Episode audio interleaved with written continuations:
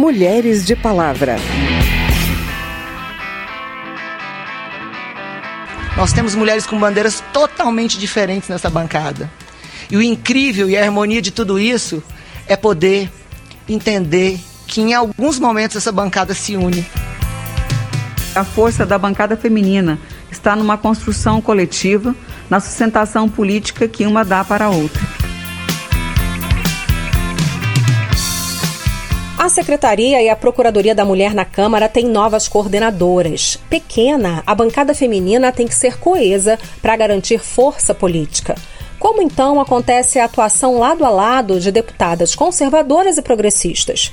Eu fui conversar com uma deputada sobre esses posicionamentos que têm impacto na votação de pautas ligadas aos direitos das mulheres.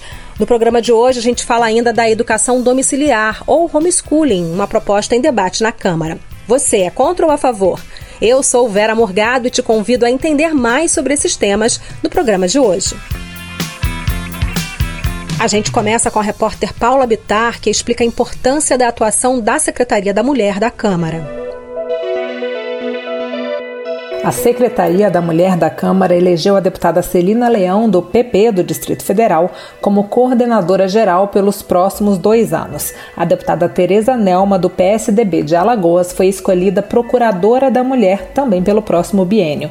Foram eleitas como primeira, segunda e terceira coordenadoras adjuntas as deputadas Luísa Canziani, do PTB do Paraná, professora Rosa Neide, do PT do Mato Grosso e professora Marcivânia, do PCdoB do Amapá e as procuradoras adjuntas serão Maria Rosas, do Republicanos de São Paulo, Lídice da Mata, do PSB da Bahia e Leandre, do PV do Paraná. A bancada feminina é composta por 77 deputadas eleitas em 2018 por diversos partidos. A nova coordenadora, a deputada Celina Leão, ressaltou que a bancada é suprapartidária, mas unida na luta por direitos. Temos mulheres com bandeiras totalmente diferentes nessa bancada.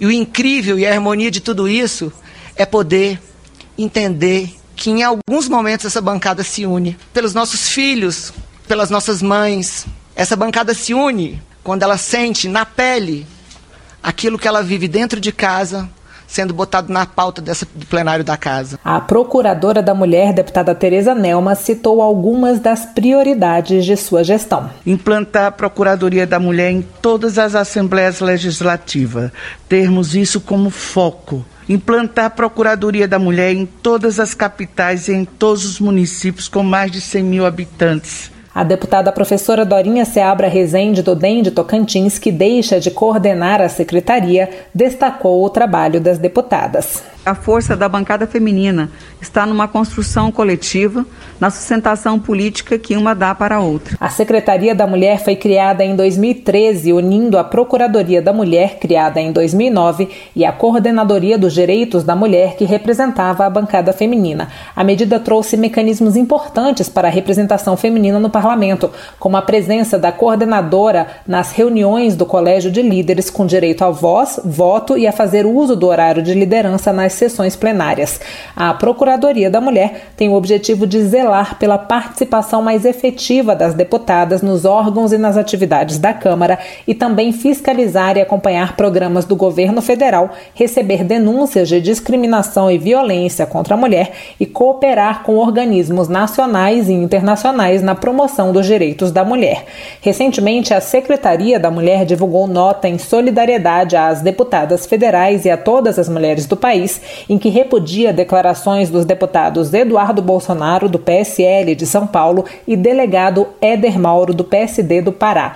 Delegado Éder Mauro, em reunião da Comissão de Constituição e Justiça, afirmou que a deputada Maria do Rosário, do PT do Rio Grande do Sul, precisaria de um médico e de remédio. E Eduardo Bolsonaro se referiu às deputadas da comissão como semelhantes à gaiola das loucas e portadoras de vagina. De acordo com a nota, os deputados quebraram o decoro de forma vil ao usar palavras inapropriadas para autoridades do mais alto escalão do poder legislativo e atingiram a dignidade das mulheres através de um ato de violência política de gênero. Os dois deputados negam que tenham agido de forma machista ou indecorosa. Da Rádio Câmara, de Brasília, Paula Bittar.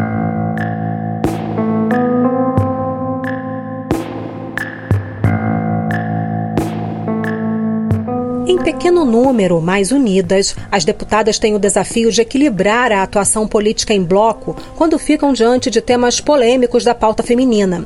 Eleita pelo Republicanos em 2018, a deputada Aline Gurgel, do Amapá, conversou comigo sobre a atuação das deputadas conservadoras nas pautas ligadas aos direitos das mulheres. Deputado, o que a senhora entende que hoje se traduz como posições políticas conservadoras no Brasil? Às vezes as pessoas acham que a, a, o perfil conservador é um perfil retrógrado, careta, isso não é verdade. É um perfil conectado com as mudanças e transformações para o bem de uma sociedade. Nós defendemos as pautas é, é, é que têm os costumes, sim, conservadores, porém, é, não, não queremos o, o modernismo só porque todos querem, mas nós queremos conservar esses preceitos. Quais são os preceitos conservadores? Os preceitos tradicionais de uma sociedade que vem dando certo, né, essa, essa, esse fortalecimento dos laços familiares, o fortalecimento desse entendimento dos filhos com seus pais. E, e, a gente vem trabalhando isso em todas as pautas dentro da Câmara, em projetos de lei, de fortalecimento da família, de fortalecimento dos costumes, dos costumes é, dentro dessa família.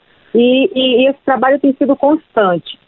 A senhora acredita que conservadorismo e feminismo são opostos? Como é que as deputadas conservadoras dialogam com o feminismo no Brasil? Eu me considero uma deputada né, da bancada feminina. Eu defendo o quê? Eu defendo a questão dos direitos das mulheres como um todo. Nós não queremos ser igual aos homens, nós só queremos os direitos iguais. E o conservadorismo vem preservando.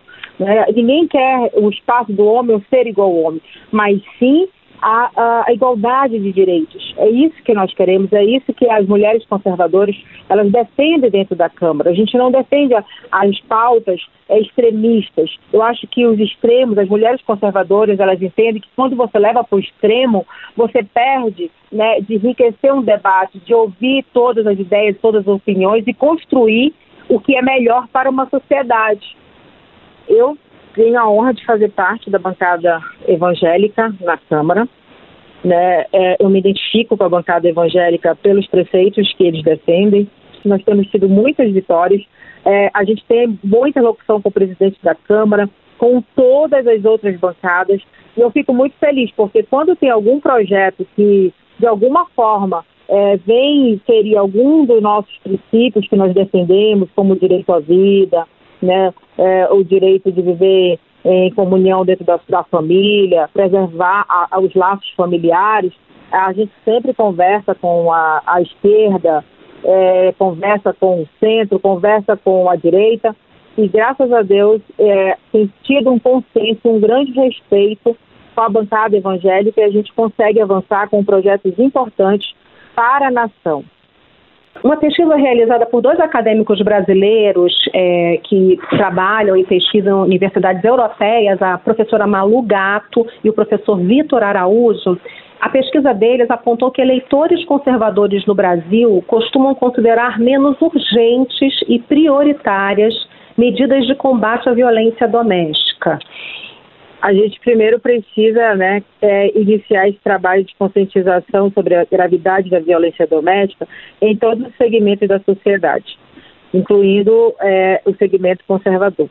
Todos os segmentos são importantes, porque a, gente vive numa sociedade patriarcal e a gente tem, né, é, a, a, tende a, a, muitas vezes não reconhecer esse machismo que está é, já inserido numa sociedade patriarcal. A violência doméstica, ela precisa pautar também nessa conscientização, mostrar o que acontece dentro de quatro paredes, é, dentro dos lares, que é muito grave, que não está à vista da sociedade. A gente não consegue ver, ver essa violência que está dentro dos lares.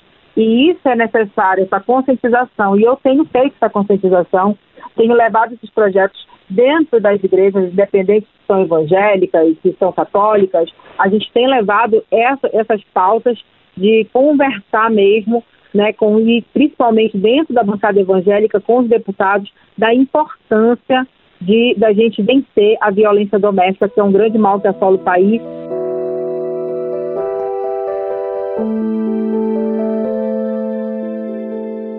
Tema que divide opiniões dentro e fora da Câmara, o ensino domiciliar tem apoio do governo, mas recebe críticas de entidades da área de educação.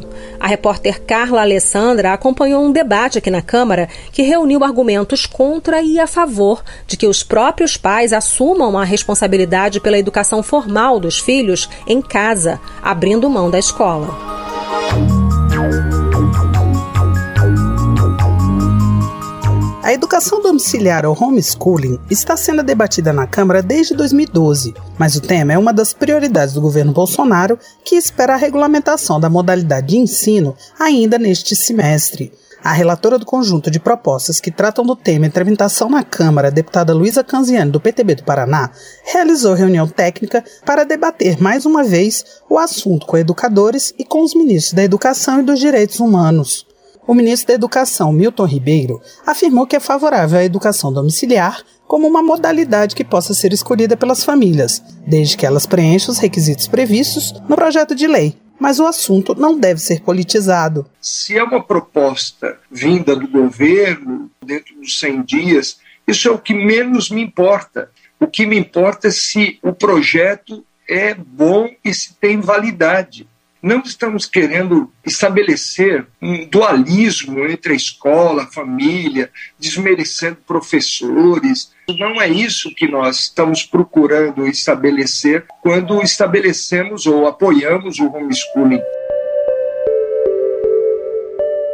Já a presidente do Conselho Nacional de Educação, CNE, Maria Elana Castro, lembrou que o órgão ainda não tem uma posição sobre educação domiciliar até porque os conselheiros têm posições divergentes sobre o assunto, mas ela pontuou que faltam evidências científicas sobre a eficácia do ensino domiciliar. Em relação ao projeto que está sendo analisado pelos deputados, a educadora afirma que existem falhas que precisam ser corrigidas para que não haja prejuízo na educação de crianças e adolescentes. Isso porque, segundo ela, o modelo domiciliar pode comprometer a socialização. Além disso, tem sido uma opção de famílias que querem afastar seus filhos de debates sobre ciências e educação sexual, e ao fazer isso, impedem o contato do aluno com ideias e pensamentos diferentes. Implantar a educação domiciliar de forma abrupta, num momento absolutamente inadequado da pandemia, né, é ignorar as vozes que se erguem a favor da infância, da juventude e de toda a trajetória